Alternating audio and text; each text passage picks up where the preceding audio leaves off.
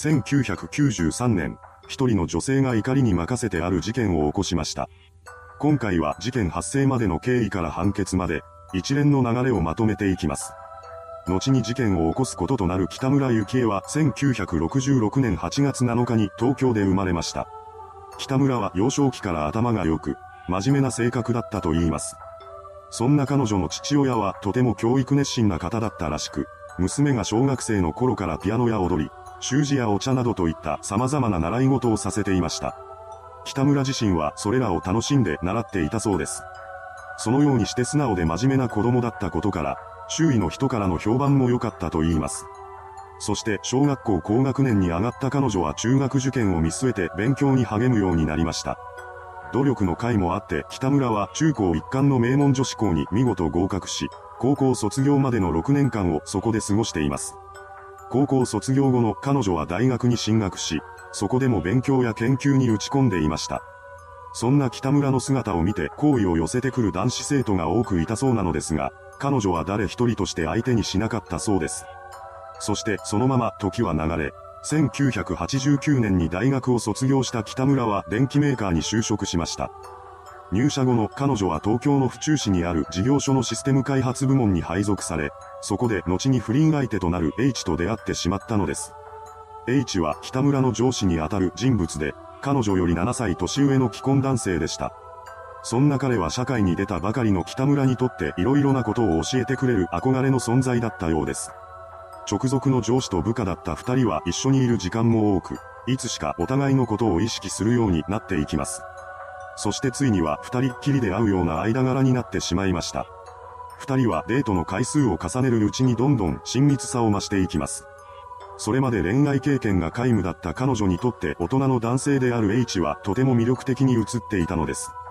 彼といる時間をもっと増やしたいと考えた北村は H の自宅がある日野市内に部屋を借り、そこで一人暮らしを始めました。それからというもの、H は妻子がいるのにもかかわらず週に何度も彼女の家に泊まりに来ます。そのようにして二人の関係が深いものになっていくのとともに、北村の中で一つの思いが膨らんでいきました。それは H と結婚したいというものです。しかし彼はすでに結婚しており、子供もいます。そんなことは現実的に考えて不可能でした。それでも二人の関係がなくなることはなかったようです。そんな中、1992年4月に北村は H の子供を身ごもりました。これをきっかけにして彼が離婚を決めてくれるかもしれない。そう考えた彼女はすぐさま H に妊娠を告白します。しかし、それを聞いた H が発した言葉は北村が期待していたものではありませんでした。彼は、今は時期じゃないから降ろしてほしいと口にしたのです。愛する人からそんな言葉をかけられた彼女は悔しさに震えながらもしぶしぶ彼の言葉を受け入れます。実はこの時 H の妻は二人目の子供を妊娠しており、まさに出産間近だったのです。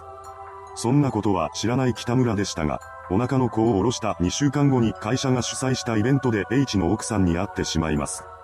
彼女のお腹は大きく膨らんでいました。北村はそこで初めて H が妻との間に2人目の子供を作っていたということを知り、大きなショックを受けます。ですが、そんな思いをした後も、彼女が不倫関係を解消することはありませんでした。それは H の発する嘘を真に受けていたからです。彼は以前から北村に対して、妻みたいなタイプと結婚するつもりはなかった。妻とは別れる。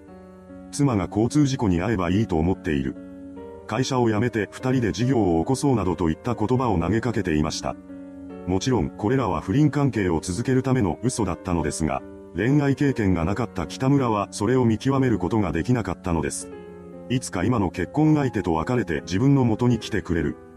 そう信じていた彼女は一切関係を壊そうとしませんでした。そして、1993年になるとまたもや北村の妊娠が発覚します。ですが、今度は H に相談することなく下ろすことを決めました。それは彼女の中で彼と結婚できる未来はないと気づき始めていた証拠なのかもしれません。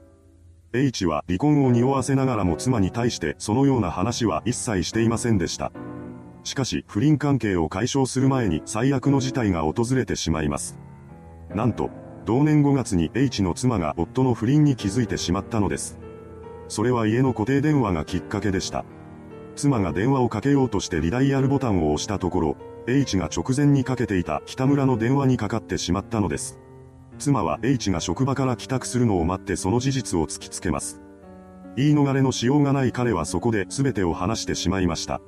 これによって妻は激怒し、北村に別れ話をするようにと迫り、H に電話を差し出します。H は妻に対して必死に謝り続けましたが、彼女の怒りが収まることはありませんでした。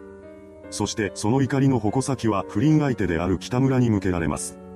翌日から妻はほぼ毎日北村に電話をかけ、罵詈雑言を浴びせました。北村は自分のしたことの重大さに気がつき、罪悪感に押しつぶされそうになります。そんな中でも妻からの電話が止むことはありません。暴言をぶつけられる日々が続き、彼女は次第に精神を病んでいきました。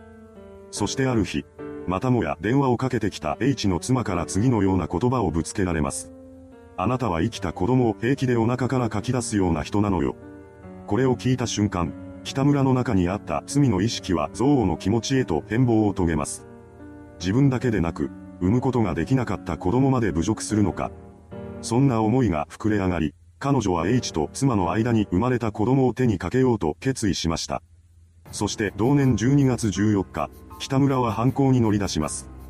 その日の朝、彼女は H 宅の近くに隠れ、夫婦が出てくるのを待っていました。少しすると二人は姿を見せ、そのまま出かけていきます。それを確認した北村は以前に H から渡されていた合鍵を使い、二人の子供が寝ている宅内へと侵入したのです。その際、彼女はガソリンが入ったペットボトルとポリタンクを所持していました。部屋に入ると北村はそこら中にガソリンを撒き始めます。そして引火するための火種を用意しようとするのですが、それがなかなかうまくいきません。ですが、その中で意図せず自身が所持していたハンカチに火がついてしまいます。慌てた彼女はそれを振り払おうとして床に落としてしまうのです。その瞬間、部屋中が炎に包まれ、爆発が起こりました。北村が火種を作ろうとしている間に撒き散らしたガソリンが気化し、可燃性のガスが部屋中に充満していたのです。その時の火で彼女は火傷を負っていましたが、犯行自体は遂行されてしまいました。部屋で寝ていた二人の子供は爆発に巻き込まれてしまったのです。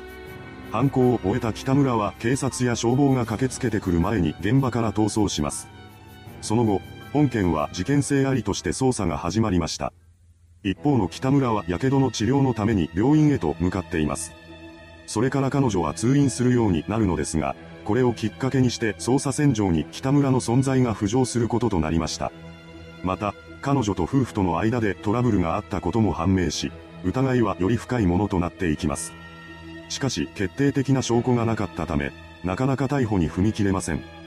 現場が燃えてしまうような事件では証拠が残らないことが多いのですが、本事件も例に漏れずそのパターンでした。警察は北村にプレッシャーをかけるため、あからさまにマークを強めます。これによって彼女自身も自分が疑われているということに気づいている様子でした。それでも北村はいつも通りの生活を続けます。ですが、それも長くは持ちませんでした。警察に見張られているというストレスが相当なものだったのか、犯行から2ヶ月ほど経った1994年2月6日に父親に付き添われた彼女が出頭してきたのです。そして犯行の一部始終を自供しました。その後行われた裁判で北村は起訴内容を認めながらも減刑を求めます。これを受けた裁判所は H の嘘によって彼女が翻弄されていたという事実は認定したものの、減刑は認めませんでした。本事件で被害者となったのは不倫とは何の関係もない子供たちなのですから当然のことです。そして1996年1月19日に東京地裁は検察の休憩通り北村に対して無期懲役を言い渡しました。これを不服とした弁護側は控訴し、さらに裁判は続きます。最終的にこの裁判は最高裁まで争われることとなりました。そして2001年7月17日に最高裁判所は上告を棄却し、無期懲役が確定したのです。現時点で判決から約20年の歳月が流れているのですが、今でも北村は服役生活を送っています。ただしあくまでも刑は無期懲役であるため、時期が来れば出所してくることでしょう。いかがでしたでしょうか？不倫トラブルがきっかけで起きてしまった事件。